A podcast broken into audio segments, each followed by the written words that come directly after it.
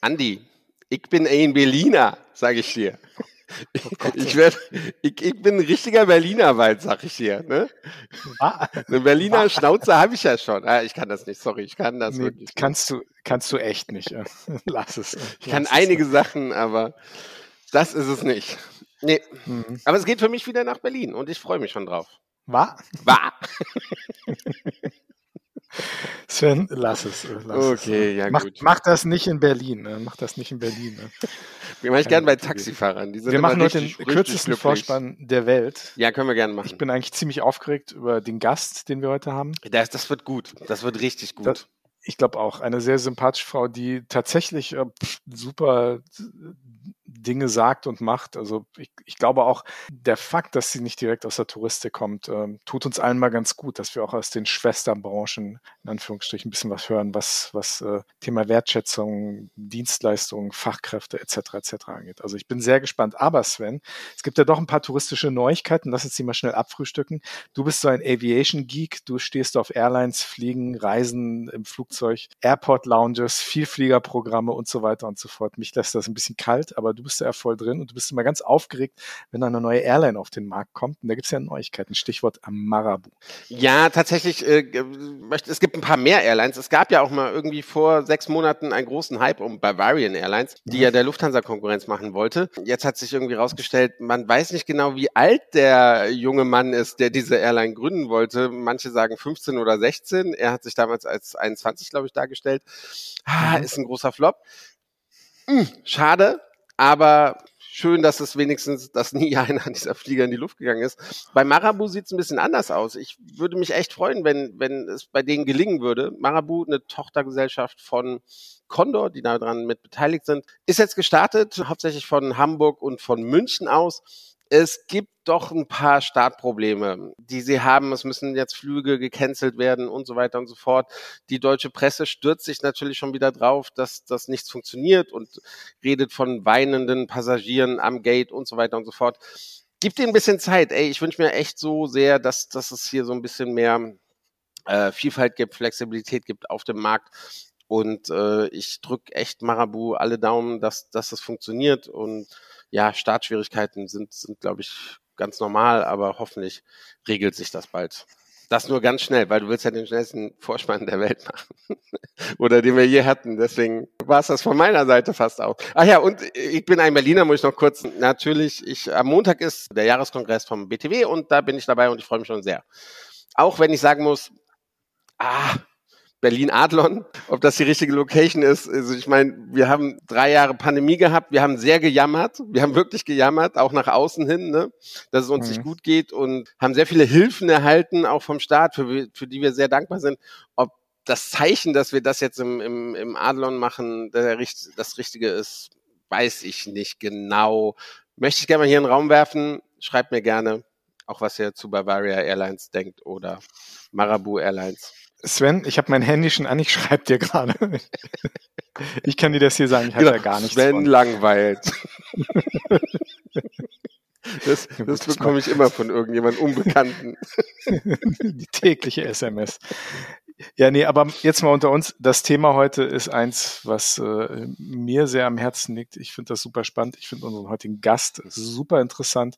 Wir hatten einige ähnliche Gäste. Ich erinnere mich an Bodo Janssen, den äh, geschäftsführenden mhm. Gesellschafter der Obstalsboom Hotel- und Ferienwohnungsgruppe. Wir haben viel über das Thema New Work geredet. Wir haben über das Thema Fachkräftemangel geredet mit diversen Leuten.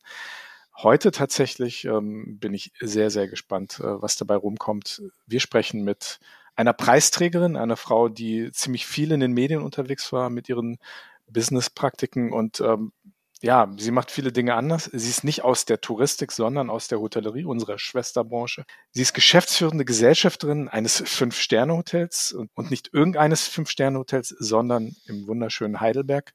Das ist der Europäische Hof. Und Dr. Caroline von Kretschmann hat einen Preis gewonnen, den Ehrenpreis des Verbands Deutscher Reisejournalisten. Da bist du ja auch mit drin, Sven. Ne? Hups. Ja, da ist diese Verbindung zustande gekommen und ich bin wahnsinnig interessant, was die Caroline uns heute erzählen wird. Also, herzlich willkommen, Dr. Caroline von Kretschmann. Hin und weg. Der Reisepodcast mit Sven Meyer und Andi Jans.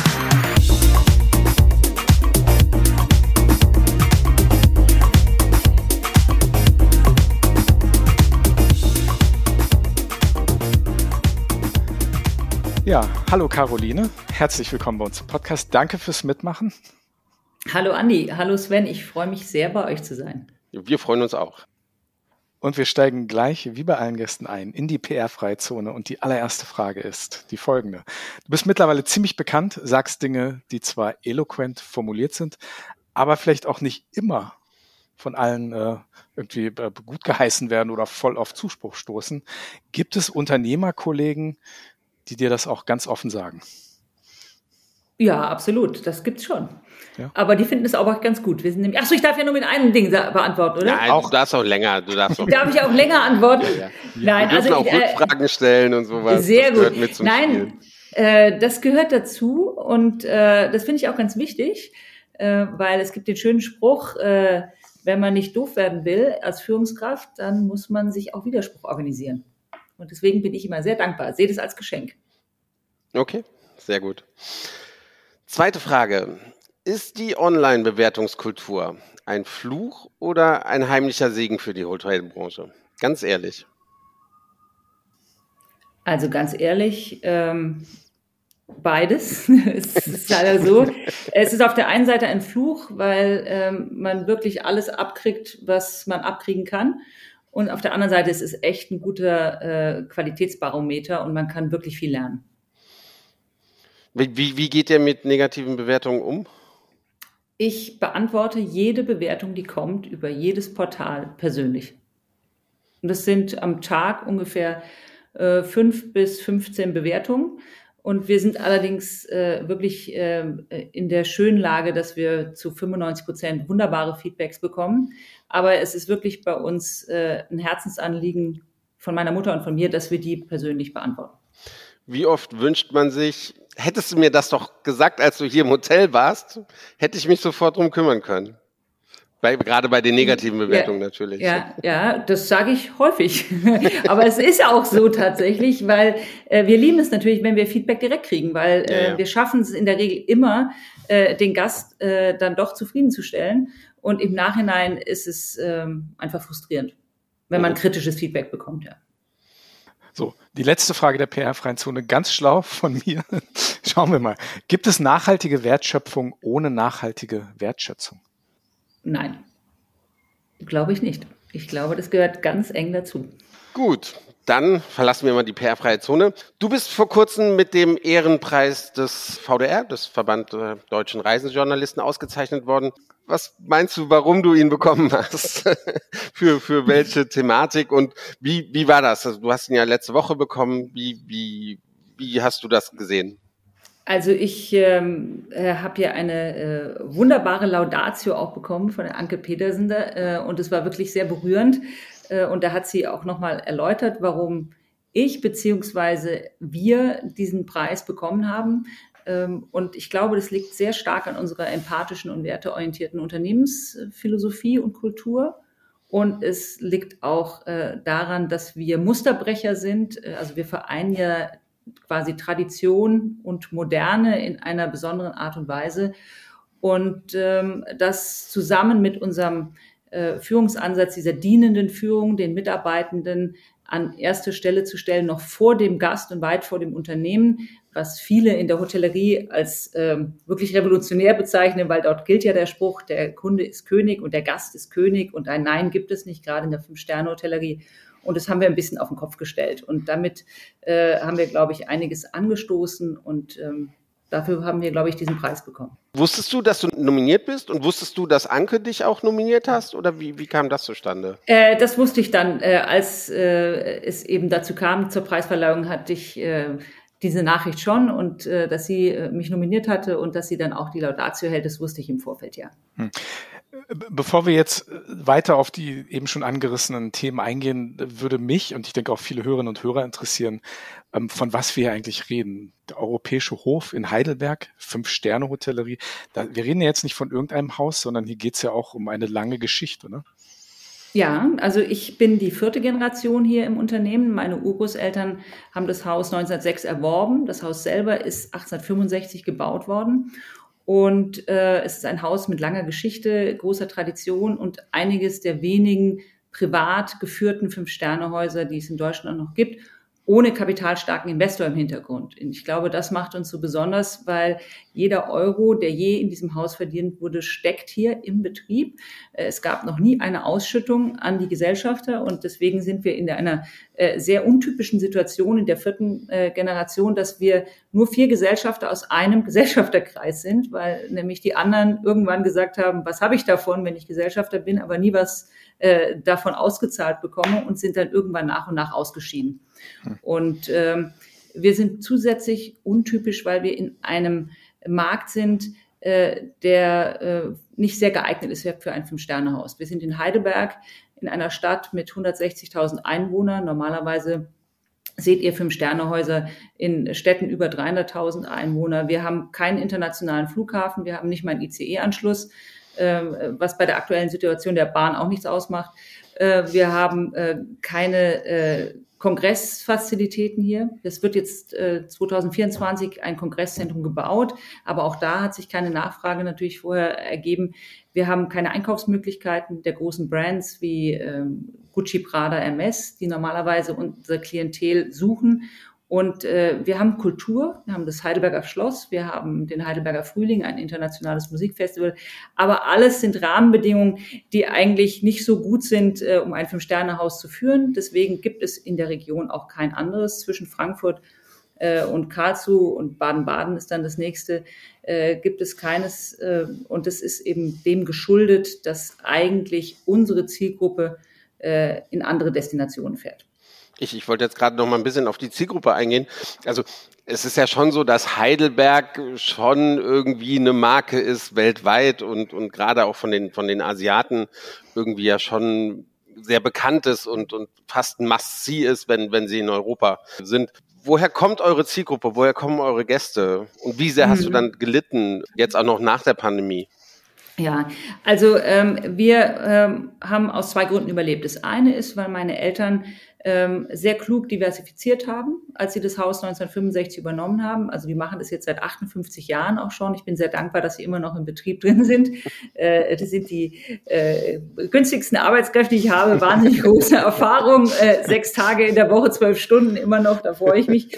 Ähm, aber die, äh, du bist natürlich äh, unheimlich äh, einer volatilen Nachfrage ausgesetzt und äh, wir hören das Gras immer wachsen. Wenn es irgendwo auf der Welt eine geopolitische Verwerfung oder irgendeine Krise kommt, dann rauscht die Auslastung bei uns in dem Fünf-Sterne-Haus sofort weg. Und wir haben im Durchschnitt so äh, immer 50 bis 55 Prozent Auslastung im Jahr, was natürlich normalerweise nicht ausreicht, um ein Haus profitabel zu führen. Und ähm, wir schaffen es dadurch, dass wir relativ gute Preise realisieren können und äh, einfach gelernt haben, äh, im Mangel sozusagen äh, bestehen zu können. Und meine Eltern haben dann, wie gesagt, diversifiziert. Das ist eine Säule, dass es uns noch gibt. Also es gibt einen Bereich, äh, das ist, sind Gewerbeeinheiten, die so eine fixen Einkommensquelle äh, geben. Und ähm, das andere ist, dass wir ähm, ganz stark auch im Gesundheitstourismus unsere Zielgruppe haben. Das heißt, wir leben in Heidelberg in einer Stadt mit Hochleistungsmedizin. Äh, Gäste aus der ganzen Welt, äh, vor allem aus Ländern, die zwar viel Geld auf der einen Seite haben, aber eine schlechte ähm, gesundheitliche Infrastruktur, äh, beispielsweise die Golfstaaten, ehemals Russland auch.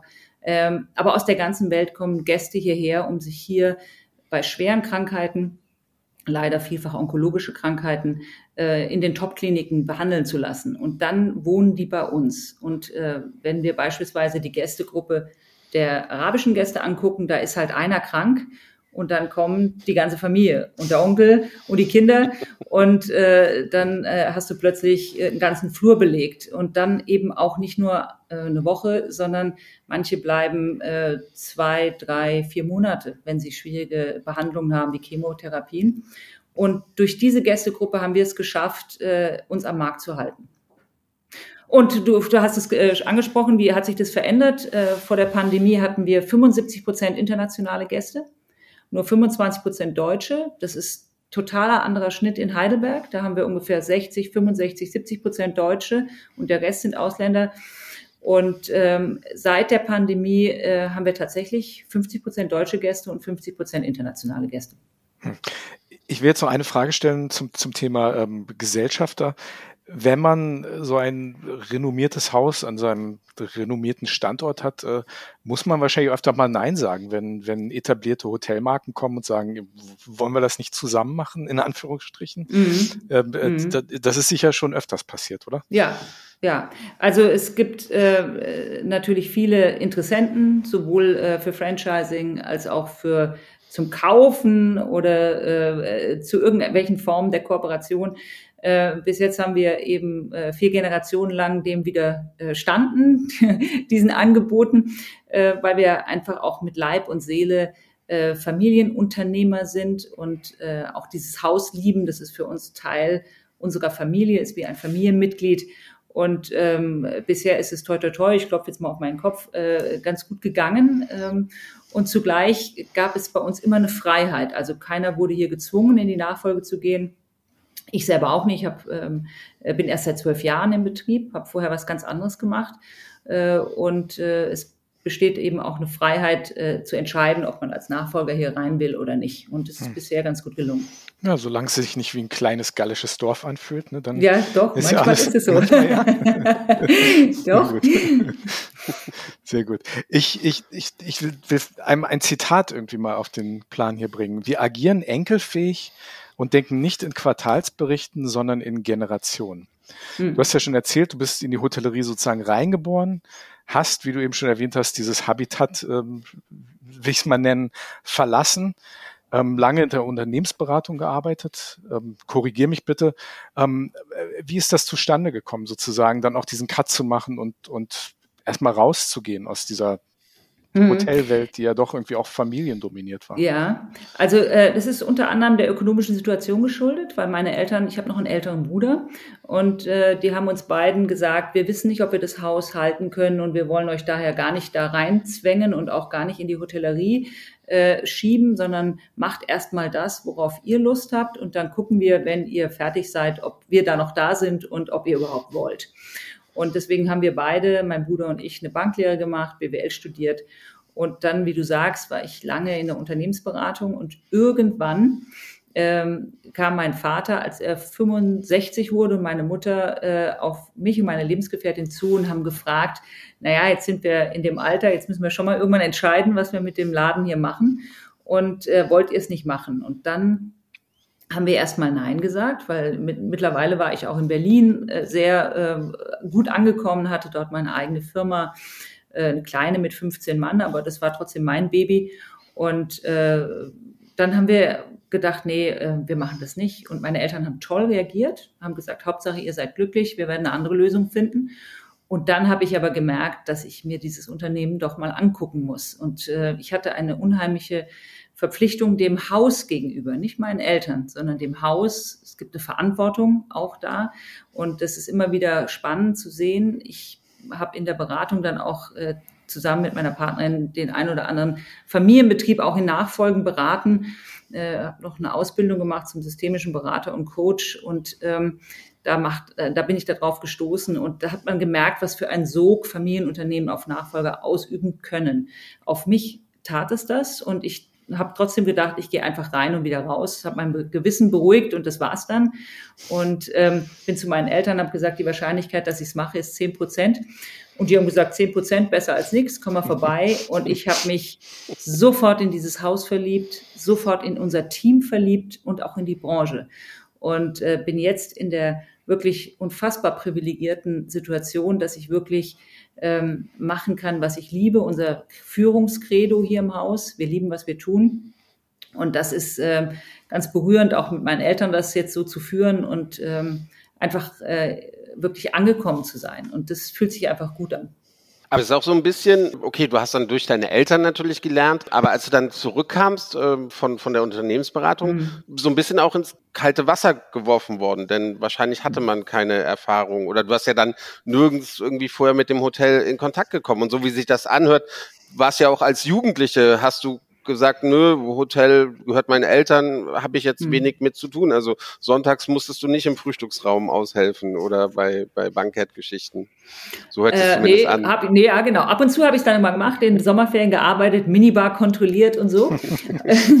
Aber ähm, ja, ich äh, bin tatsächlich voll ins kalte Wasser gesprungen dann auch, als ich hier eingestiegen bin, obwohl ich auch sagen muss, ähm, ich habe natürlich als Unternehmensberaterin schon auch gelernt, mich in Branchen reinzuarbeiten, mich in Unternehmen einzuarbeiten, äh, Organisationsstrukturen zu äh, spüren auch und äh, zu verändern und bin aber trotzdem, ich würde sagen, demütig hier eingestiegen. Also ich bin nicht als Nachfolgerin hier eingestiegen nach dem Motto, jetzt bin ich hier die Juniorchefin und sage, wo es lang geht, sondern ich habe einzelne Projekte gemacht, äh, habe die, die Website Relaunch gemacht, habe eine kleine Reorganisation gemacht, habe den Bereich Marketing und Vertrieb äh, in die Hand bekommen, also ein Feld, was weder meine Mutter noch mein Vater so richtig intensiv beackert hatte und äh, bin dann so langsam reingewachsen und musste mir erstmal den Respekt der Kolleginnen und Kollegen erarbeiten und habe aber, und das sagst du zu, richtig, ich habe natürlich ähm, das Unternehmertum schon sehr viel mitbekommen. Äh, so ein Familienunternehmen sitzt immer mit am Tisch beim Frühstück, beim Abendessen, in den Ferien. Und das kriegt man dann schon mit und äh, habe auch eine Leidenschaft für Führung äh, immer gehabt. Und ähm, da kam dann auch dann äh, relativ schnell haben wir einen Strategie- und Organisations- und Visionsprozess hier gemacht. Den habe ich dann auch geleitet. Und da kam dann vieles raus, was jetzt auch so eine große ähm, Wertschätzung erfährt. Also es gab vieles, was schon da war, diese Werteorientierung, diese Haltung als ehrbarer Kaufmann oder ehrbare Kauffrau. Ähm, aber es wurde sozusagen nicht in die Kommunikation gebracht. Und wir haben da nochmal einen draufgesattelt, eben den Mitarbeitenden an erste Stelle zu setzen und diese äh, Enkelfähigkeit, also dieses Handeln in Generationen, Handeln äh, in, äh, dass die nachfolgenden Generationen ein solides Unternehmen übergeben bekommen mit soliden Finanzen, äh, was nachhaltig agiert, was äh, die Umwelt im Blick hat, was soziale Aspekte im Blick hat, was auch Aspekte der Stadtgemeinschaft mit im Blick hat, was ja Familienunternehmen so haben und wir eben auch haben.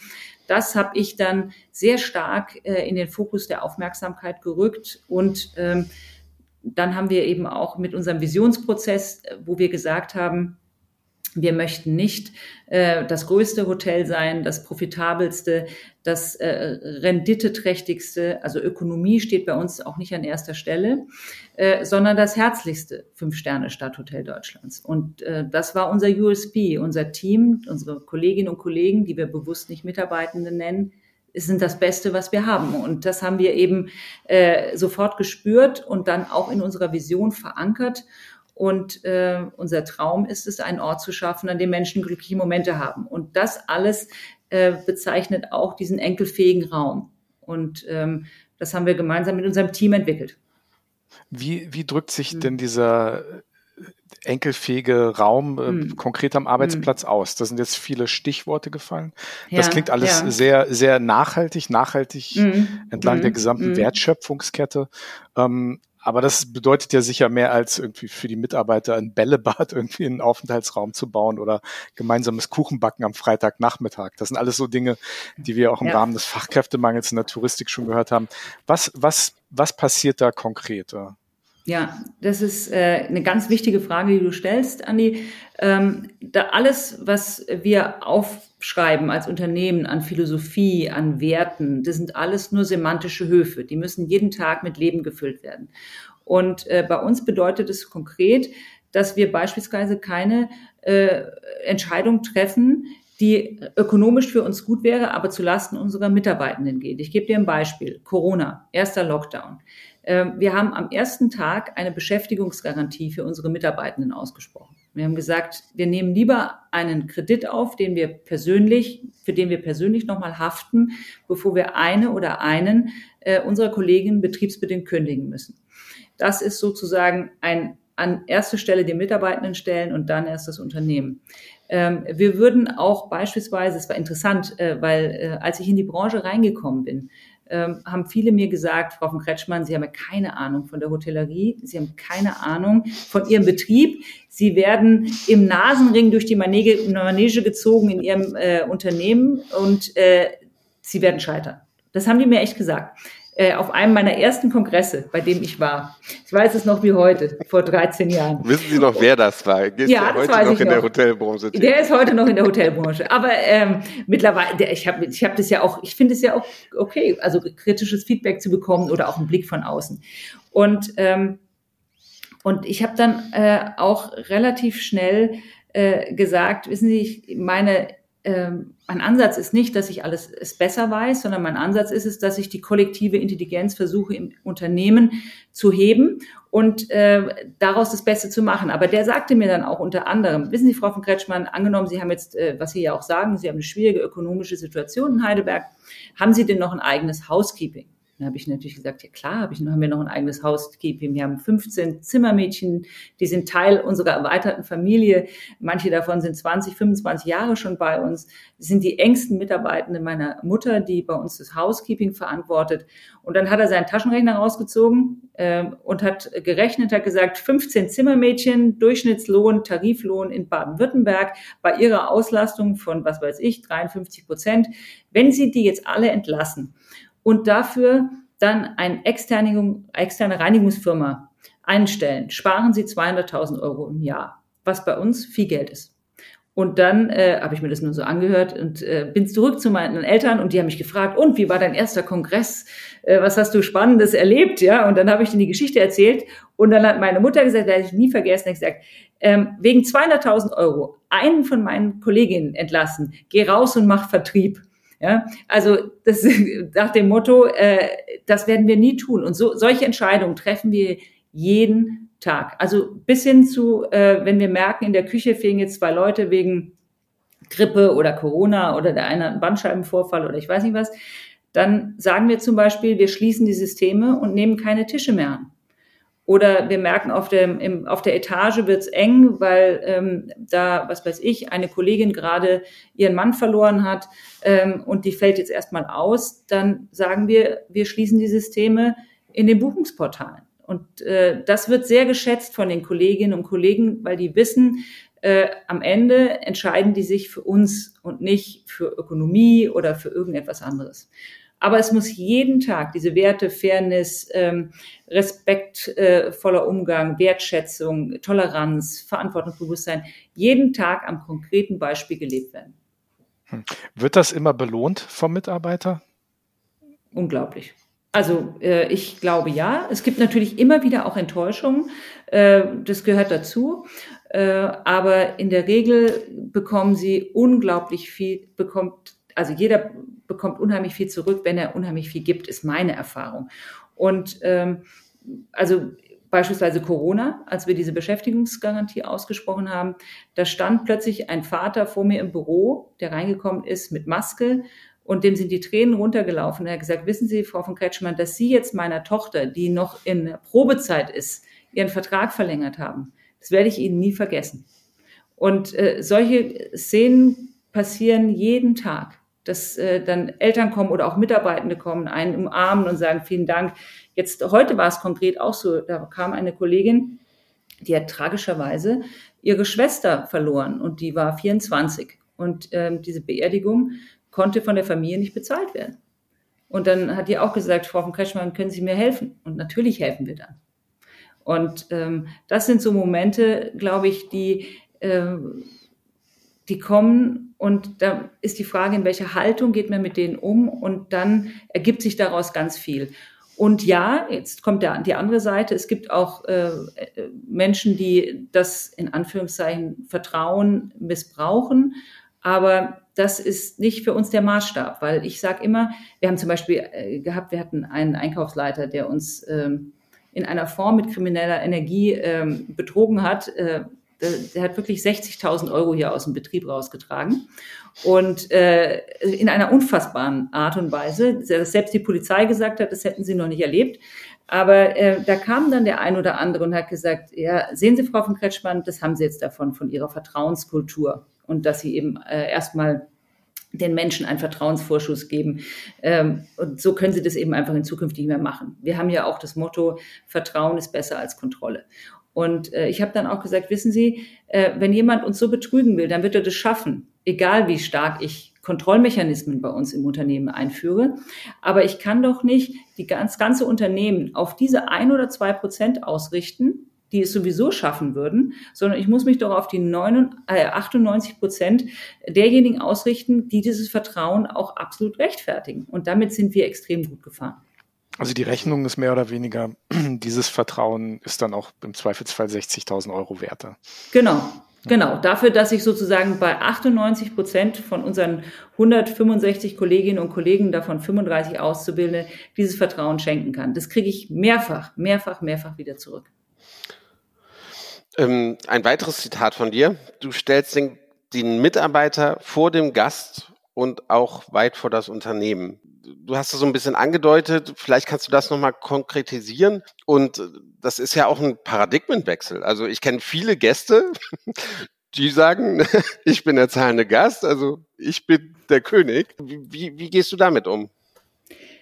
mit dem spreche ich. Das gibt's ja auch heute noch immer noch, weil wir, äh, weißt du, es ist natürlich auch relativ äh, mutig, sowas ähm, sozusagen nach außen zu kommunizieren. Erstens zu kommunizieren, wir sind das herzlichste Fünf-Sterne, wir wollen das herzlichste Fünf-Sterne-Stadthotel werden in unserer Vision. Wir wollen ein Ort sein, an dem Menschen glückliche Momente haben, was bei den Mitarbeitenden beginnt. Und da musst, das musst du natürlich auch halten. Ja, also du gibst, schaffst ja eine unglaubliche Erwartung. Aber ich habe und wir haben, ich spreche auch für meine Eltern, ein unglaubliches Vertrauen in unser Team, dass die eben so sind und das auch wirklich halten. Und ab und zu kommt dann ein Gast und der liest es dann in unserer Jubiläumsbroschüre oder hat den letzten Post auf Instagram gesehen. Da steht von wegen, wir wollen das herzlichste Luxushotel Deutschlands werden. Und dann sagt er, ich finde es das allerletzte, weil ich bin hier der Gast, ich zahle hier ihre Löhne und ich zahle hier, äh, dass sie es überhaupt schaffen und ich möchte an erster Stelle stehen. Ich bin der König. Und dann äh, setze ich mich mit dem hin und dann erkläre ich ihm das und äh, dann erkläre ich ihm auch, dass es bei uns nichts Transaktionales hat. Ich äh, erkläre ihm, dass ich zutiefst glaube, dass nur zufriedene Kolleginnen und Kollegen auch die Gäste glücklich machen können und dass Gäste spüren, wenn es in einem Haus äh, keine entspannte Atmosphäre ist, wenn die Kollegen und Kollegen sich äh, hinter der Bar streiten oder wenn die Stimmung schlecht ist. Und dann mag man auch nicht gerne als Gast sein. Und ähm, dann die meisten Gäste verstehen das dann total. Und die sagen dann auch, ja, stimmt, ich merke es auch, ist irgendwie was Besonderes bei ihnen. Oder wenn ich hier schon reingekommen bin, die sind irgendwie anders miteinander. Äh, und diese Überzeugungsarbeit äh, leiste ich gerne. Und zugleich, wenn einer es nicht versteht, und sagt, wissen Sie, wenn Sie in dieser Haltung in diesem, dieses Hotel führen, dann gehe ich, dann muss ich sagen, ähm, dann äh, sind wir vielleicht nicht das richtige Hotel für Sie. Dann ist es tatsächlich vielleicht so, dass Sie in ein anderes Hotel gehen. Wir bedauern das sehr und wir hätten Ihnen gerne diese Erfahrung äh, zukommen lassen. Aber wenn Sie in dieser, äh, wenn Sie damit sozusagen nicht äh, glücklich werden, dann müssen sie sich vielleicht ein anderes Haus suchen. Ich will noch mal ein bisschen zurückgehen. Ich glaube, das hattest du vor, vor zwei, drei Fragen beantwortet. Als du das Hotel dann übernommen hast oder, oder eingestiegen bist, du, du hast gesagt, Visionen mit den Mitarbeitern auch entwickelt für, für mhm. das Haus. Ich bin zurzeit Geschäftsführer, Andi war es sehr lange und, und hat immer noch viel Verantwortung. Ich, ich weiß auch, dass Visionen der Mitarbeiter alle nett sind und ich auch sie gerne alle erfüllen würde, ähm, sie aber manchmal aus ja, ökonomischer Sicht äh, leider nicht gehen oder, oder auch, auch sehr schwer umzusetzen sind. Äh, wie, wie kann ich mir das bei, bei euch vorstellen? Oder ja. was ist da passiert? Ja. Wie, wie, wie, wie habt ihr euch zusammengesetzt? Oder ja. wie habt ihr diese Visionen entwickelt? Also ich, ich muss auch sagen, ich sozusagen habe einen äh, ersten Entwurf gemacht. Also und die Vision äh, ist jetzt ja nicht die einzelnen Wünsche, die einzelne Mitarbeiter haben. Weißt du, was sie sich wünschen für wie der Arbeitsplatz auszusehen hat, wie viel Geld sie gerne hätten, äh, wie viel Freizeit sie gerne hätten, wo, wann sie arbeiten wollen.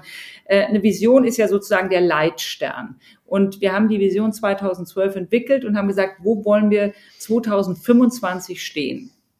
Und äh, es ist wie sozusagen äh, die Zielgröße, auf die die gesamte Energie gebündelt wird. Und das äh, muss ja rein von der Theorie her wirklich in einem Satz äh, kondensiert werden.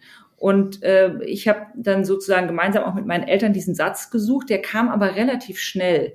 Und auch die Mission, also diesen einen Ort zu schaffen, an dem Menschen glückliche Momente haben, kam ganz schnell. Also es war sozusagen wie unsere Essenz.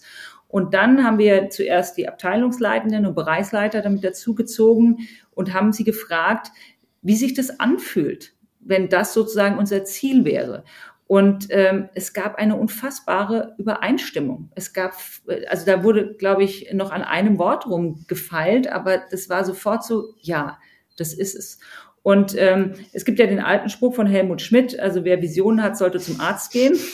äh, ich habe eine ganz andere Erfahrung gemacht. Ich glaube, ohne Ziel stimmt jede Richtung.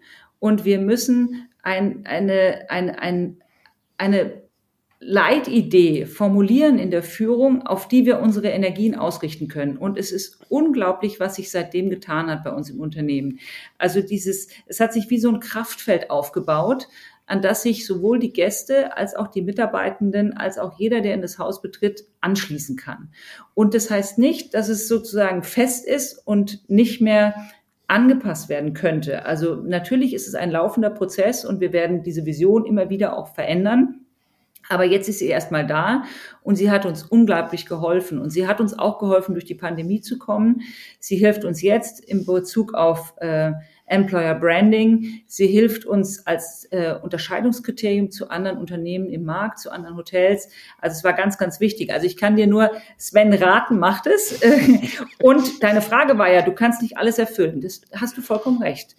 Also auch eine offene Kommunikationskultur und Führung bedeutet ja nicht, alles zu machen, was die Mitarbeitenden sagen. Es hat mich letztens auch einer gefragt, ja, ihr habt ja so eine Friede, Freude, Eierkultur und empathisch und werteorientiert und äh, ihr müsst ja wohl alles machen, was die Mitarbeitenden euch sagen. Und da habe ich gesagt, nein, es ist nicht. Also wir bleiben weiter in der Führung und wir bilden einen Rahmen, in dem Menschen sich entwickeln können und groß werden können. Aber Führung bedeutet nicht, das zu sagen, was die Mitarbeitenden hören wollen, sondern auch das zu sagen, was die Mitarbeitenden hören müssen. Und das ist ein Unterschied. Und, aber es ist die Frage, wie gehst du dann mit deinen Kolleginnen und Kollegen in den Diskurs und in die äh, in die Diskussion der Forderungen in Anführungszeichen oder der Wünsche. Und äh, die meisten sind sehr verständnisvoll, wenn man ihnen erzählt, das finde ich auch, ich würde auch gerne was weiß ich, eine Drei-Tage-Woche bei vollem Lohnausgleich äh, und nur noch Montag, Dienstag und Mittwoch arbeiten. Aber wir sind halt mal ein Betrieb, der 365 Tage im Jahr läuft, an 24 Stunden und wir müssen eben auch an den Wochenenden unsere Gäste glücklich machen, weil sonst sind wir irgendwann nicht mehr da und dann können wir auch nicht mehr das schaffen, was wir schaffen wollen. Das Thema Eigenverantwortung, nicht mhm. nur bei euch in der Führung, sondern wahrscheinlich auch unter den Mitarbeitern, spielt ja sicher eine große Rolle. Opferrolle kann man da wahrscheinlich nicht groß spielen. Nun gibt es, wenn wir über euer Haus hinausschauen, diese Krise, über die viel geredet wird. Manche nennen sie eigentlich die größte Krise, vor der mhm. wir stehen, weil mit Fachkräftemangel, wenn man dieses Problem nicht löst, lassen sich alle anderen Sachen auch nicht umsetzen, von Klimawandel bis bis zu allen anderen großen globalen Themen. Nun könnte man auch sagen, dass das Abwandern aus den Dienstleistungsbranchen, ob das Touristik, Hotellerie, Gastronomie ist, aus Sicht der Mitarbeiter, Mitarbeiterinnen eigentlich eigenverantwortlich ist, weil anderswo verdient man vielleicht ein bisschen mehr oder man hat zumindest äh, stabilere Arbeitsverhältnisse, muss eben nicht am Wochenende arbeiten. Wenn wir von Verantwortung reden, wer ist denn jetzt verantwortlich? Ist das nicht doch auch die Politik? Ist das nicht die Wirtschaft, die auch die Rahmenbedingungen setzt? Mhm. Also ich glaube auch, ähm, dass ähm, die Fachkräftethematik äh, oder eigentlich ist es ja, es heißt ja so schön, da gibt es jetzt das schöne neue Buch äh, Arbeiterlosigkeit. Also es sind ja nicht nur die Fachkräfte, die fehlen, es sind einfach auch Arbeiter, die sind Mitarbeitende, die fehlen, die musste gar nicht mal eine Fachkraft sein. Und äh, ja, es ist ein Riesenproblem. Und äh, zugleich ist es ein Problem mit Ansage. Also wir wissen das seit 20 Jahren, der demografische Wandel. Jetzt gehen die Babyboomer raus. Ähm, wir haben ein grundsätzliches Problem, nicht nur in der Hotellerie, sondern in den Bereichen, die du gerade angesprochen hast. Und ja, wir haben da auch unsere Verantwortung. Auch die Politik hat ihre Verantwortung, die Unternehmen haben ihre Verantwortung und es gibt auch eine Selbstverantwortung bei äh, den Kolleginnen und Kollegen in diesen Branchen. Und wie gehen wir damit um? Ich glaube, dass wir auf Dauer nicht umhin kommen, äh, auch verstärkt äh, zu digitalisieren und zu automatisieren. Ich glaube, ähm, auch die Fachkräfteeinwanderung oder die Einwanderung von Arbeitskräften aus anderen Ländern wird uns nicht diesen großen Drain, den wir jetzt haben, sichern. Äh, auch die, äh, was weiß ich, besseren Rahmenbedingungen für Frauen, dass die Frauen noch stärker in, äh, in die Arbeitswelt zurückkommen, wird uns nicht retten. Ähm, und zugleich müssen wir noch einiges tun, damit wir zumindest diese Felder auch abdecken können. Also Stichwort Politik, äh, da ging es ja jetzt in einigen Schritten auch mit dem Fachkräfteeinwanderungsgesetz nach vorne. Aber es reicht natürlich noch nicht. Also wenn wir äh, jetzt hören, dass die Politik immer noch festlegt, dass man eigentlich einen Hochschulabschluss braucht äh, und äh, eine abgeschlossene Berufsausbildung, wenn man nach Deutschland rein will, dann widerspricht es einfach nicht der Lebenswirklichkeit. Äh, weil in den anderen Ländern hast du in der Regel keine Berufsausbildung, ja? sondern du bist aber eine tolle, erfahrene äh, Berufsfachkraft in deinem Feld. Und da müsstest du eigentlich jetzt doch nach Deutschland rein dürfen. Äh, das würde uns in der Hotellerie und Gastronomie extrem helfen. Und ähm, zugleich würde es natürlich sinnvoll sein, wenn wir äh, Visa aus äh, Nicht-EU-Staaten leichter bekommen könnten und so. Aber ähm, es wird schwer, glaube ich. Und hm. ohne Digitalisierung und Automatisierung von Standardprozessen wird es, glaube ich, nicht funktionieren. Und selbst in der Fünf-Sterne-Hotellerie. Aber das ist natürlich für eine, für eine Fünf-Sterne-Hotellerie zumindest gefühlt noch viel schwieriger, weil mhm. ich kann mir gut vorstellen, in einem Zwei-Sterne, vielleicht sogar Drei-Sterne-Business-Hotel automatisch einzuchecken. Da werde werd ich dann von einem, ja. von einem Tablet abfotografiert, dann bekomme ich irgendwie meine Karte irgendwie aus einer Maschine ausgespuckt. Aber dieser persönliche Service, ne, sozusagen ja. begrüßt zu werden an der Tür, ähm, dass mir mein Gepäck, wenn ich möchte, abgenommen wird, dass ich beim Namen angesprochen werde, all diese Dinge, das ist ja auch ein Erwartungsmanagement, was ich in der Fünf-Sterne-Hotellerie irgendwo befriedigen möchte. Und, und das ist durch eine Automatisierung, wenn man das jetzt über Vertriebskanäle hinaus sieht, dass man sozusagen auf die ganzen OTAs geht und so weiter, ja doch ein Problem, oder? Ja, auf jeden Fall. Also ich glaube, ähm, da haben es natürlich die Anbieter in der Budgethotellerie einfacher, ähm, glaube ich auch. Die sind ja jetzt schon auf dem Weg dahin. Also die ja. Digitalisierung ist ja da enorm. Weißt du, du hast jetzt schon Häuser, da siehst du überhaupt keinen mehr. Es gibt ja solche Pro äh, Pilotprojekte auch schon. Und die, äh, ich glaube auch, dass wir eben aus dieser Pyramide rauskommen mit oben fünf Sterne und dann unten so äh, die Economy und dazwischen drei, vier, zwei Sterne, ein Sterne in Richtung einer Sanduhr mit einem sehr starken Economy-Budget-Segment, die hoch professionalisiert sind, industrialisiert eigentlich schon, ähm, sehr stark in der äh, Erwirtschaftung von Renditen, äh, super durchorganisiert, professionalisiert und äh, trotzdem auch mit äh, sehr individualisierten Produkten. Und dann hast du sozusagen oben in der Sanduhr so eine Nische, in der wir uns dann befinden werden, mit sehr individuellen äh, Luxusanbietern, die ja eine sehr persönliche Dienstleistung anbieten müssen und ja mit Mitarbeitenden, die das noch tun äh, und äh, sozusagen ein analoger Rückzugsort sind. Und zugleich müssen auch diese Anbieter, also auch wir, müssen äh, digitalisiert sein und zwar in den Prozessen, die ein bisschen unsichtbarer sind. Das heißt, wir müssen alle Standardprozesse, für die wir eigentlich keine äh, oder die eine eine künstliche Intelligenz besser kann als ein Mensch, die müssen wir tatsächlich durch eine künstliche Intelligenz durchführen lassen. Beispielsweise, ich nehme jetzt mal ganz banal, äh, Rechnungslegung oder äh, Steuererklärungen äh, und äh, zum Teil auch Buchungsstrecken. Ja, also ich könnte mir schon vorstellen, dass in der Zukunft irgendwann so Personal Assistant äh, Devices des äh, Gastes automatisch sich an unser System andocken und dann buchen. Aber dann mit schaffen wir sozusagen Freiräume bei den Menschen, die vorher diese administrativen, eigentlich standardisierten, sich wiederholenden Prozesse durchgeführt haben, freischaufeln, um den Gast eine besondere äh, Erfahrung zu ermöglichen, nämlich noch persönlich angesprochen zu werden, ein persönlicher Service, der persönliche Check-in. Das heißt, die Digitalisierung ist im Fünf-Sterne-Segment wahrscheinlich eher unsichtbarer tendenziell äh, als in einem Economy-Segment, aber sie ist trotzdem auch da. Und ja, ich glaube auch, für uns wird es ganz zwingend erforderlich sein, dass wir eine starke Employer Branding Marke haben, dass wir werteorientierte, ähm, empathische Führungs- und Unternehmenskulturen haben, um möglichst viele Fachkräfte und Arbeitskräfte anzuziehen, um unseren persönlichen Service noch gewährleisten zu können. Ich will noch mal da zurückfragen, weil im Moment ist es ja, die, die Hotelwelt ist, ist ähm, oder wir sind es halt gewohnt, wir sind damit aufgewachsen, sehr standardisiert zwischen eins und fünf Sterne. Macht dann, mhm. was, was du gerade gesagt hast mit der Digitalisierung, überhaupt dann noch Sinn, in diesen Kategorien zu denken? Oder sollte man da vielleicht mal in Zukunft irgendwie diese auch anpassen und vielleicht auch anders definiert sehen? Ja, ich glaube, da geht's hin. Weißt du, ich glaube, dass sich diese Sternekategorien irgendwie auflösen und dann gibt's äh, sowas, wie es jetzt ja schon gibt, dieses äh, Lean Luxury, so wie Ruby, dann gibt es äh, das klassische Budgetsegment, so wie B&B, dann gibt es sowas wie Gambling, also die, die Mischung aus äh, Glamour und Camping, weißt du, dann kriegst du da äh, deinen Whirlpool auf dem äh, Baumhaus und äh, hast irgendwie ein Zelt mit, was weiß ich, Luxus. Äh, äh, Betten und alles, was es ja jetzt heute schon gibt. Also es gibt, glaube ich, diese klassischen Segmente, und da stimme ich dir zu, zukünftig nicht mehr, sondern es gibt einzelne Marktnischen, äh, die sind mal größer und mal kleiner, aber ähm, die Sterne an sich, die ja eigentlich im Moment gerade immer noch schön sind, weil sie so eine gewisse ähm, Transparenz schaffen. Und äh, man, wenn man heißt, okay, Fünf-Sterne-Hotel, dann denkt man sich, oh, so schlecht kann es ja nicht sein. Äh, aber äh, es wird sehr individueller und es wird einzelne Aufsplittungen geben in den Segmenten. Vielleicht jetzt nicht 2030, aber äh, 2040 und in naher Zukunft schon. Eine Chance für euch als inhabergeführtes Hotel oder also ich sehe da, weil ihr könnt einfach schneller agieren. Ihr, ihr müsst nicht irgendjemand Rechenschaft ablegen, wenn, wenn ihr jetzt ein Kettenhotel seid. Ist das vielleicht auch so ein Grund?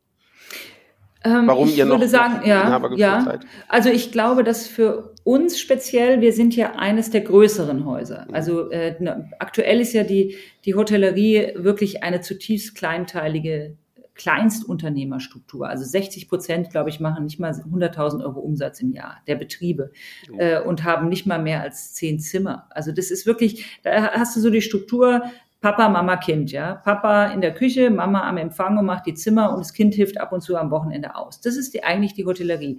Äh, was da draußen in den Medien immer so ist, das ist ja nur ein kleiner Teil. Trotzdem haben diese großen Anbieter einen Großteil der Zimmer und des Umsatzes.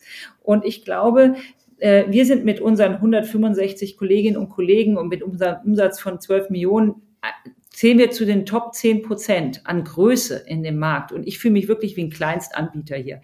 Aber ich glaube, dass wir mit dieser Größe noch die Chance haben, die notwendigen Ressourcen aufzubringen und das notwendige Know-how, um uns in diesem Markt halten zu können. Also wir machen natürlich äh, große Anstrengungen im Bereich der Digitalisierung. Wir machen natürlich große Anstrengungen jetzt im Bereich der Nachhaltigkeit. Wir äh, sind in der Lage, äh, uns zu positionieren gegenüber, dem Pla der, gegenüber der Plattformökonomie. Da, da machen wir was. Aber die kleinen Anbieter, mit wirklich äh, kleinsten Strukturen. Ich glaube, dass die aus dem Markt verschwinden werden. Der klassische Familienbetrieb, äh, der rote Ochse um die Ecke, äh, der äh, blaue Löwe, der irgendwo an der Ecke ist, der Gasthof, die Pension, das merkst du jetzt schon. Also wir haben vor zehn Jahren hatten wir, glaube ich, 38.000 Betriebe, jetzt sind es noch 30.000 und die Anzahl der Betten ist aber gleich geblieben. Das heißt, in der Branche findet eine unfassbare Konsolidierung statt. Und die Großen werden immer größer und die kleinsten verschwinden aus dem Markt. Was man traurig finden kann, aber äh, was leider im Moment der Fall ist. Das bringt mich auf etwas, was du im Rahmen ähm, der Preisverleihung gesagt hast und da, da fiel das Stichwort, dass sich die Hotellerie unter den Rahmenbedingungen fundamentaler Megatrends entwickelt mhm. und auch entwickeln muss. Das spielt da ja schon mit rein. Ne? Also, dass, ja. dass, dass da gerade unglaublich was in Bewegung ist. Aber da ist die Hotellerie ja nicht alleine. Das betrifft ja die Touristik im Allgemeinen, da hängt die Gastronomie mit dran. Ähm, aber was sind das für Trends? Kannst du das mal erläutern? Ne? Also die, die großen Trends sind natürlich äh, Digitalisierung, Einsatz von künstlicher Intelligenz, das ist das Thema Nachhaltigkeit, ganz entscheidend. Das merken wir jetzt, wie es nicht nur in der Hotellerie, sondern in allen Branchen äh, unglaubliche Veränderungen gibt. Auch dadurch, dass die Politik neue Rahmenbedingungen setzt, äh, um nachhaltiger zu werden, um den Klimaschutz voranzutreiben. Das ist das Thema Individualisierung, also wirklich individuelle Angebote für den Gast zu machen, äh, dass zukünftig eben, wenn du ins Zimmer kommst, schon die, die, deine Temperatur äh, da drin ist, die Fernsehsender, die du gerne hättest, da schon im Vorfeld eingestellt sind, dass vielleicht sogar die Farbe sich ändert, äh, je nachdem, was deine Lieblingsfarbe ist. Ähm, dann ist es der nächste Trend ist natürlich New Work Ähm, damit müssen wir auch umgehen. Und diese globalen Megatrends sind ja schon jeder für sich unheimlich anspruchsvoll. Und das ist Chance und Risiko zugleich. Und dazu kommen alle sonstigen Herausforderungen. Sprich, Kriege, Pandemien, Fachkräftemangel, ähm, Energiekostenexplosionen, Inflation, alles, was da kommt. Und ähm, das ist schon eine große Herausforderung und ähm, da muss sich jeder Betrieb eben genau überlegen, wie er damit umgeht. Und das ist eine enorme Transformationsleistung. Und ähm, ich glaube, äh, ohne eine äh, spezifische Unternehmenskultur und Führungskultur wird es ganz schwer, diese äh, Megatrends irgendwo äh, in den Griff zu bekommen für das eigene Geschäft. Hm eure, euer Ansatz oder zumindest der erste Punkt in diese Richtung, mit diesen Trends umzugehen, scheint ja immer irgendwie im Unternehmen loszugehen, mit den Mitarbeitern, also das gemeinsam anzugehen. Ne? Ob das von der Vision ist oder ob man das im Alltäglichen dann umsetzt die Hotellerie, die Gastronomie, die Touristik vielleicht ein bisschen weniger, aber das, sind, das ist ein Branchencluster, der ja eigentlich nicht dafür bekannt ist, äh, immer gut mit Mitarbeitern umzugehen. Also den Mitarbeitern nicht immer zwingend als eine Ressource zu betrachten, äh, die auch schonend behandelt werden muss. Also sozusagen wieder dieser Generationenblick.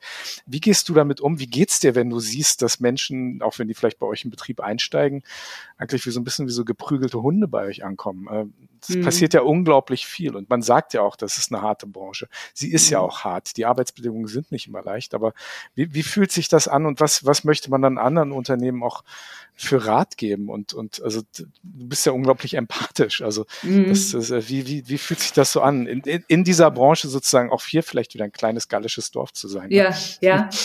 Also ähm, wir, weißt du, wir haben die Haltung, dass wir versuchen, nicht so stark in eine Bewertung zu gehen und in eine Abwertung. Wir, wir benennen übrigens auch unsere Marktbegleiter, äh, Marktbegleiter und nicht Wettbewerber. Wir teilen alle unser Know-how ganz offen mit allen. Äh, und da halten uns auch manche für bescheuert, weil sie sagen, ihr seid ja idiotisch, ihr sagt ja alles, was bei euch gut läuft, teilt ihr überall und auf Konferenzen, auf Facebook, auf Instagram, überall sagt ihr eure äh, Best-ofs, das kann euch doch jeder nachmachen. Und wir sagen dann immer, ähm, wir versuchen unsere Philosophie im Europäischen Hof und den Europäischen Hof mehr oder weniger als Medium zu nutzen, um diese zutiefst menschenfreundliche und zugewandte Haltung in die Welt zu tragen. Und auch da glauben wir, wenn wir was geben, wird es schon irgendwie zurückkommen. Und wenn einer es nachmacht, in Anführungszeichen, wäre es doch toll.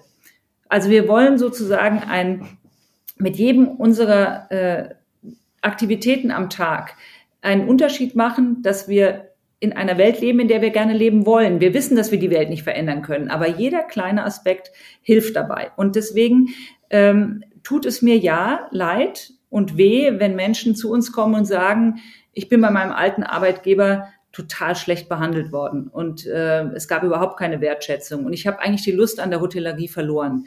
Und jetzt habe ich über äh, irgendeinen äh, TikTok-Post von Ihnen, wo Sie eine Challenge gemacht haben und sich selber zum Affen gemacht haben. So sagt das natürlich nicht im Bewerbungsgespräch, aber wo Sie da mit Ihren Kolleginnen und Kollegen äh, so eine Dance-Challenge gemacht haben, habe ich gedacht, es gibt vielleicht doch noch Betriebe, in dem es irgendwie anders zugeht. Und ich sage immer, die Hotellerie und Gastronomie ist wirklich so eine wunderbare Branche. Und wir sind in einer Branche, in der wir unheimlich viel geben können und dadurch auch selber wieder glücklich werden. Und wir versuchen Menschen zu, anzuziehen, die diese Branche lieben und dann hier ihr Feld finden und ihre Berufung finden. Und ich glaube, das äh, sind ganz viele Betriebe jetzt da draußen, die es auch anders machen und die verstanden haben, dass es darum geht, Menschen gut zu behandeln und äh, wertschätzend zu behandeln und dass sie dann selber auch glücklicher werden. Also äh, Abwertung und äh, ist ja, da schadet man sich ja selber, ist ja auch irgendwie äh, eine Selbstverletzung äh, auf einer Ebene. Und äh, deswegen, ich, ich, ich werde nicht müde, immer wieder auch dasselbe zu erzählen. Manche sagen ja auch, ich kann es nicht mehr hören, du erzählst immer wieder das Gleiche. äh, und zugleich äh, ist es so wichtig, weil ich bei jedem Mal erreiche ich wieder irgendjemanden, der sagt, Mensch, wir könnten es auch so machen. Wir könnten auch einfach versuchen, äh, Wertschätzung zu etablieren, Werte zu etablieren, die vorzuleben, diese dienende Führung zu leben. Und äh, jeder Einzelne, den man damit erreicht, macht einen Unterschied, glaube ich. Und deswegen äh, bin ich da wirklich äh, ganz äh, nachhaltig in Anführungszeichen und ich, ich äh, höre, werde nicht müde, es immer wieder zu erzählen, weil immer wieder was sich verändert guck ein bisschen auf die Zeit. Sie rennt. Es ist furchtbar spannend, mit dir, mit dir zu reden. Man könnte noch wirklich sehr, sehr viel dir zuhören und auch lernen, natürlich. Ihr seid sehr offen. Wie sehr wünschst du dir, dass vielleicht auch andere Unternehmen, vielleicht auch enge Partner, mit denen ihr halt im Tourismus zusammenarbeitet, auch relativ offen umgeht mit, mit den Wünschen der Gästen und so weiter und so fort. Weil es würde ja euren Job eigentlich auch einfacher machen und es würde ja für den Gast eigentlich auch ein, ein besseres Erlebnis sein, wenn man halt sich austauscht und sagt, äh, okay, ich habe, ich weiß, der mag rote Rosen und oder weiße Rosen anstatt rote Rosen? Oder ist das für dich immer noch, siehst du das so ein bisschen als Einbahnstraße und, und wünschst dir aber auch ein bisschen, bisschen mehr zurück? Also ich glaube ja, je, je, je mehr man nach außen gibt und teilt, desto besser ist es für, für uns alle. Ähm, ich würde mir natürlich wünschen, dass äh, es noch viel mehr Kooperation gibt äh, und weniger Konkurrenz mhm. und dass es viel mehr um Geben geht, äh, anstatt um Nehmen. Und ähm, aber wir können immer nur mit gutem Beispiel vorangehen und äh, mehr können, können wir auch nicht tun. Aber meine Erfahrung ist, dass diejenigen, die sehr offen sind, sehr kooperativ sind, eigentlich ganz gut durch die Krise gekommen sind. Und äh, auch diejenigen mit, so, mit dieser Unternehmensphilosophie ganz gut durch die Krise, auch durch die Pandemie gekommen sind und jetzt auch ganz gut durchkommen. Und äh, das kannst du branchenübergreifend sehen. Also äh, wir haben Betriebe hier in Heidelberg konkret, äh, die haben als erstes, äh, als der erste Lockdown kam, 20 bis 30 Prozent ihrer Leute entlassen, weil sie gedacht haben, jetzt haben wir mal die Möglichkeit, äh, das Ergebnis zu optimieren. Das kannst du auch sehen bei großen Unternehmen, Beispielsweise die Lufthansa kannst du sehen. Die haben äh, unheimlich viele Leute entlassen. Und äh, wo stehen die jetzt? Also jetzt suchen sie händeringend wieder und versuchen die äh, wieder zurückzuholen. Und viele, die du damals entlassen hast, kommen natürlich nicht wieder, weil die erinnern sich natürlich dran, wie wurde mit mir damals umgegangen. Und wenn ich bei der ersten Windböe sofort äh, fallen gelassen werde, dann kann ich verstehen, dass man zu so einem solchen Arbeitgeber auch nicht mehr zurückkommt. Und äh, da ähm, kann ich nur jeden ermutigen, sozusagen äh, ein bisschen und ich kann verstehen, die Lufthansa ist ein börsennotiertes Unternehmen, die muss natürlich anders äh, agieren. Die haben Quartalsberichte und die haben sehr stark äh, den äh, Shareholder-Ansatz, während wir natürlich den Stakeholder-Ansatz äh, leben können. Und, es, äh, und weil es ist ja unser, in Anführungszeichen, äh, nicht gemachter Gewinn, den wir sozusagen eher an die Mitarbeitenden geben oder an, äh, ins Haus stecken und nicht in, äh, in die eigene Tasche, in Anführungszeichen. Und äh, das kann man natürlich von einem Manager nicht immer so erwarten, wie wir das als Familienbetrieb machen können. Hm. Ich schließe mich Sven an. Wahnsinnig spannend. Wir können tatsächlich noch stundenlang weiterreden, glaube ich. Ich, ich, ich würde trotzdem, wir müssen die letzte Frage stellen. Die Preise und die Ehrung, die kann man nur nicht essen. Ne? Das ist also nichts, was man irgendwie äh, um, unmittelbar materiell umsetzen kann das war nicht der erste Preis, glaube ich. Es wird wahrscheinlich auch nicht mhm. der letzte sein. Was bleibt denn äh, von solchen Preisen, von solchen Ehrungen dann auch an innerer Haltung übrig? Was, was, was ist sozusagen was, das, was dabei rauskommt am Ende des Tages? Mhm. Also ich sage immer, und es ist mir wirklich ganz, ganz wichtig, dass ich all diese Preise, und wir haben tatsächlich jetzt in den letzten paar Jahren unglaubliche Preise bekommen. Also letztes Jahr den Hotelier des Jahres, dann haben wir Briat Savarin bekommen äh, letztes Jahr und äh, dieses Jahr jetzt den. Und wir haben ganz, ganz unglaubliche Wertschätzung erfahren. Und ich nehme diese Preise immer nur stellvertretend fürs Team entgegen. Das ist mir ganz wichtig für meine Eltern und für dieses Team, weil äh, ich, äh, solche Preise kriegst du nur gemeinsam. Und was bleibt da für uns? Ähm, wir sind wirklich sehr berührt darüber, dass wir so eine Wertschätzung erfahren mit diesem Ansatz. Ähm, es ist auch ähm, Stolz natürlich im Team, weil jeder weiß, dass er Teil davon ist. Und dieser VDR-Preis, das hatte ich auch äh, in meiner Erwiderung gesagt, ist ja dieses älteste Wagenrad. Und das war sehr schön, diese Symbolik. Also, dass jeder äh, ist da ganz wichtig, wie ein Teil eines Rades. Ohne jeden Einzelnen würde dieses Rad, äh, dieser Komponent nicht äh, fahren. Und so ist es bei uns auch. Und ähm, unser Team ist ähm, einfach äh, stolz darauf auch, was jeder Einzelne hier geleistet hat. Und diese Haltung, äh, auch zu sagen, das ist eine Bestätigung, dass wir diesen Weg, der so anders ist, weitergehen. Äh, und deswegen sind diese Preise auch wichtig für uns, weil wir äh, glauben, dass wir damit einen Unterschied machen können, so wie wir sind. Und ähm, ja, das ist einfach eine große Wertschätzung. Wir sind berührt und unheimlich dankbar. Und der Preis wurde direkt im Haus verliehen, ne? Ja, der wurde direkt im Haus verliehen, genau. Ich habe jetzt aber trotzdem schon noch eine Frage, die muss ich einfach stellen. Haus ich mein, raus. Euer Haus wird mit 4,8 Punkten bewertet von 5, also ist eins der, der am besten bewertesten, die, die ich je gesehen habe. Also auch Glückwunsch dazu. Auf Kununu meinst du?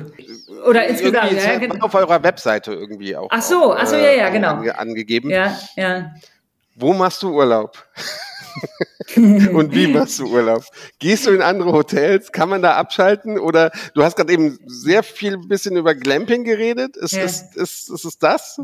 Nein, also ich, äh, also das ist tatsächlich dann eine gewisse Deformation professionell, dass man, egal in welches Haus man geht, immer guckt, oh, das ist aber cool und das ist cool und das könnte man vielleicht mal umsetzen.